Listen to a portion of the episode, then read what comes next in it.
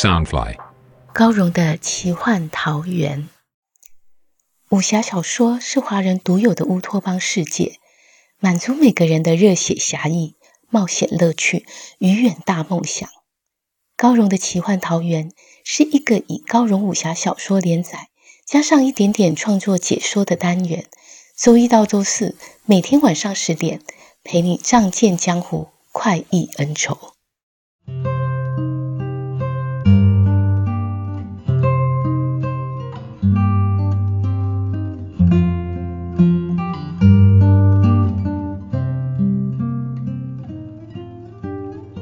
听小说聊创作，欢迎来到高荣的奇幻桃源。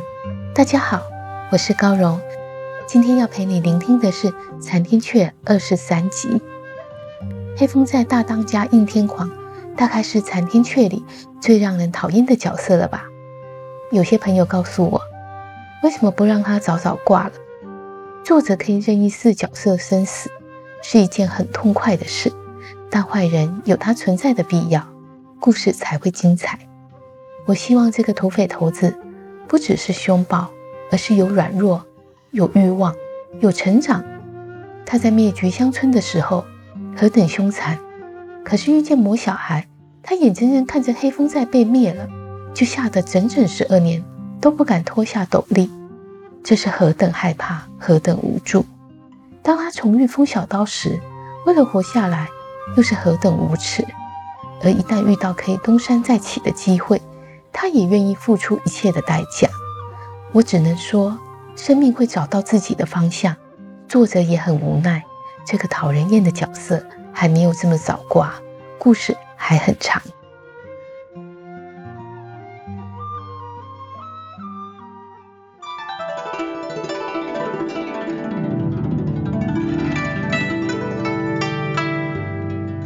风小刀见黄山小子陷入危险，豁然出手，一刀扫断了梁小妖的脑袋，从黑暗中缓缓走了出来。应天狂被这刀气一扫，身上的符纸已掉了下来，可他还是吓得不敢动弹。他还来不及看出手的是谁，便双腿一软，拜倒在地，哭道：“大侠，大侠！”您饶了我，饶我这条小命吧！您杀了我，只是脏了您的手。黄山小子撤了光圈，笑嘻嘻的站起，一拍风小刀道：“没想到你这么本事，总算没白花力气将你抬进来。”他又指着应天狂怒道：“这家伙丧心病狂，别饶他！”风小刀怔怔望着跪倒在地的应天狂。这张曾经不可一世、让他敬若天人的脸，如今是多么苍老憔悴，眼中空洞灰暗，没有半点光彩。风小刀心中酸楚，蹲了下来，握住应天狂的臂膀，激动道：“大当家，我是小刀啊，丰盛的儿子，您还记得吗？”在他的心中，见到应天狂。仿佛就能寻回一丝丝父亲的影子。应天狂听到“大当家”三个字，身子不由得一震。那个曾经万人呼喊的名号，曾经刀马上的辉煌，用血和汗一点一滴拼下的江山，在苟且偷生时，他逼着自己不能回顾风光，免得无法卑贱的活下去。这一刹那。回忆却被人硬生生给扯了出来。应天狂自是记得那对不成才的父子，眼前这个人曾经被自己踩成脚底泥，如今却反过来，自己竟然得跪着叩首求饶。他再霸道强悍，也觉得难堪，这滋味真比万刀凌迟还痛苦。人总是自己心中如何。看待别人也就如何，他只以为风小刀和他的心思一样污秽，因此他始终没有抬起头，心中不断猜想着：风小刀究竟是打算杀他报复，还是羞辱一顿？他应该威风凛凛、故作姿态的站起，还是继续磕头求饶？风小刀见应天狂低头不语，扶着他哽咽道：“大当家，您好好做人吧，别再做盗贼了。你告诉我，菊香村那一夜究竟发生了什么事？”怜悯的眼神有时比愤怒的刀光更伤人。应天狂猛然推开他，转身冲了出去，嘶吼道：“我只会杀人抢人，我不会做别的。我也想做大侠，可是老天爷不给我路。”大雨中，应天狂踉踉跄跄地奔跑着，忽然脚下一滑，摔在窟窿里，头、脸、身上全是泥泞。就仿佛当初逃出菊香村时的狼狈不堪。那一夜，他原本站在远处，享受着黑风寨的胜利，却在一瞬间，他的人全倒下，无声无息。他一样没命的狂奔，索命之声却始终紧紧贴在耳后。若再让我见你一眼，就是你丧命之时。多年来。这声音不断回荡在脑海里，他连睡觉也不敢脱下斗笠，就怕无意中再度撞见那个令他自脚底冷上脊梁的鬼魅身影。一个戴着半边银黑奇鬼面罩、骑着黑色骏马的小孩身影。粼粼水洼中映入了一双红金葱鞋。应天狂抬头一看。却是一个风韵华美、身穿红金缕衣的女子，手中拿着一把金绿丝的油伞，俏立在一片苍茫雨色中。她一双晶亮的眼，像探照灯似的盯着应天狂，娇笑道：“啧啧啧，应当家，你竟然落魄至此！想当年你是何等威风啊！”应天狂觉得女子的笑声真讨厌。心中一凛，他是谁？为何知道我的事？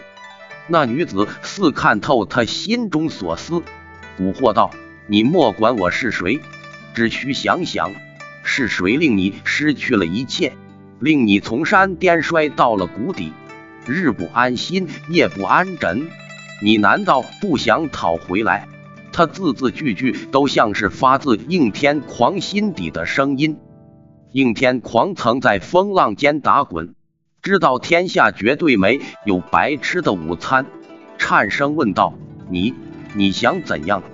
红衣女子道：“反正你已一无所有，失去的也不会太多，不是吗？重要的是，只有主人可以给你这个机会。”他缓缓转身离去，声音像飘散在空中。他不需要等待答案。因为他知道，应天狂的颤抖不是为了怕付出代价，而是怕一场梦空。曾站上顶峰之人，怎么也不会忘了千呼万涌的滋味。只要有一线希望，就如溺水的人抓住稻草一般，无论付出什么代价，都会紧紧抓住不放。他的嘴角不自禁地扬起一抹冷笑。任谁见了都要毛骨悚然的冷笑。十二年了，我终于找齐五阴煞，原来第五人就是这土匪头子。主人终于可以出来了。绿纸伞渐渐消失在雨雾中，应天狂挣扎的爬起身，失了魂似，浑浑噩噩的跟着红衣女子走远。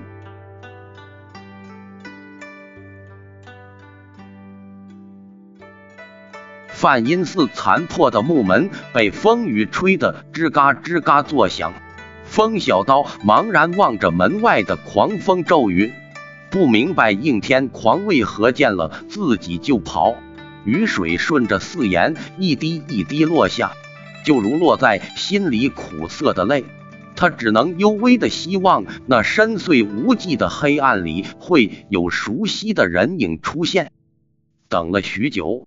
应天狂始终没回来，风小刀一低眉，见到手中的蓝色衣角，又是心如刀割。再后悔自责，也换不回那个全心依赖自己的弱女子。他心中激荡，触动胸口伤势，当时就呕出了鲜血。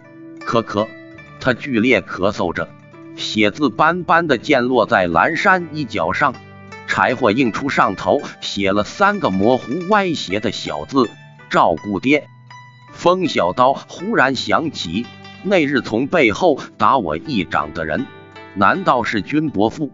他简直不敢想象，因为失去爱妻而意志消沉的君无言，如果又失去爱女，会变得怎么样？小蝴蝶到死，都还挂念着父亲。风小刀在心中告诉自己，从今以后，君无言的事就是他的事了。黄山小子让那位饱受惊吓的少妇离去。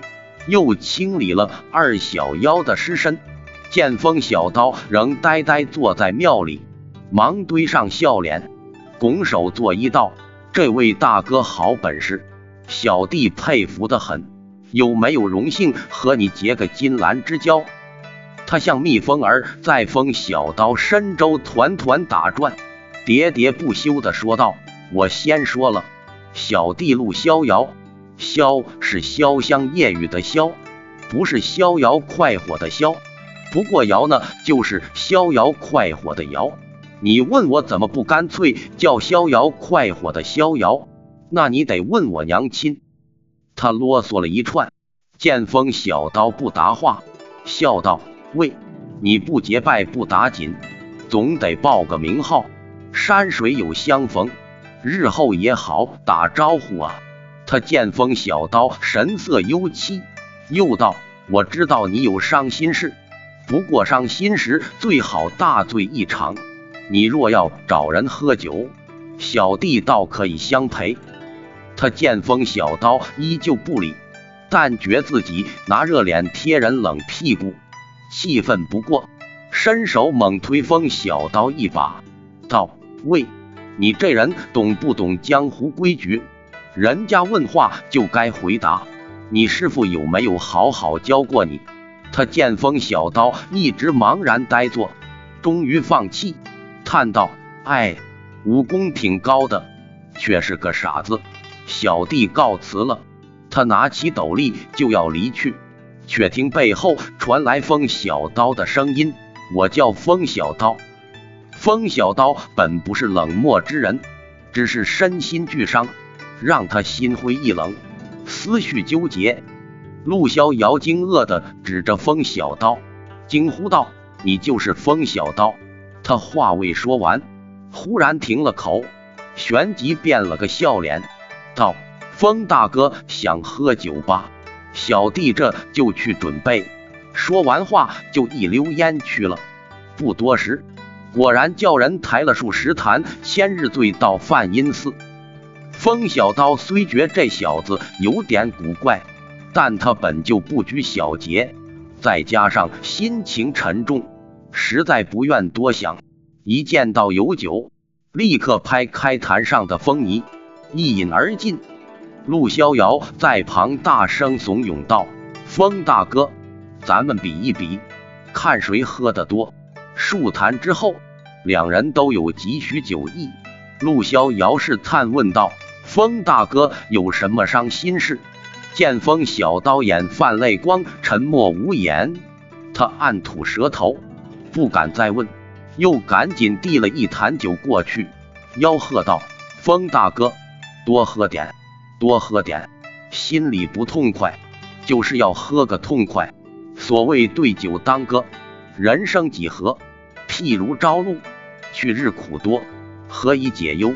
唯有杜康。”风小刀听到“譬如朝露，去日苦多”，想他和小蝴蝶分别十数年，只一瞬重逢，从此悔恨无尽，一时悲从中来。忽然拿起一大坛酒当头浇下，却不知是想把自己灌醉，还是临醒。潇洒风雨夜，寺外雷电交加，寺内两人豪气拼酒，狂醉不已。风小刀虽然小时候就在黑风寨养成好酒量，但伤心饮酒，一坛接一坛，一夜间就清空了数十坛酒，终于倒地不起。宿醉之人最痛苦的就是要面对明日的头疼。可风小刀才睁开眼，赫然发现还有更糟糕的事，他竟然瘫躺在千百人之中。他几乎是跳身而起，四周的人影也跟着他跳起身。风小刀虽然头脑昏醉，高手的本能却令他很快撤出长刀，先守住胸前空门。只见四周千百身影也是倏然提刀，其招式快力不下于自己。他当时吓得酒意全消，清醒过来，定睛一瞧，才发现这千百人竟然不是敌人，全都是他自己。风小刀不禁哑然失笑，见到千百个失魂落魄、脸色苍白的自己，任谁也要被吓坏。被敌人围剿的危机才刚解除，另一个不妙的念头已然浮起：我是被人困在阵法之中了。风小刀猛然想起那个会施术法的古怪小子，赶紧大叫：“陆兄弟，陆兄弟！”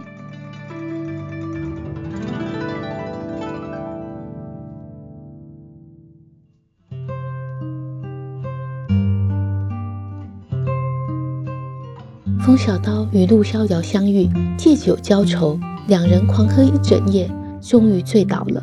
醒来之后，却被困在树阵之中。是谁困住了他？他又要如何脱困？欲知详情，请听下回分解。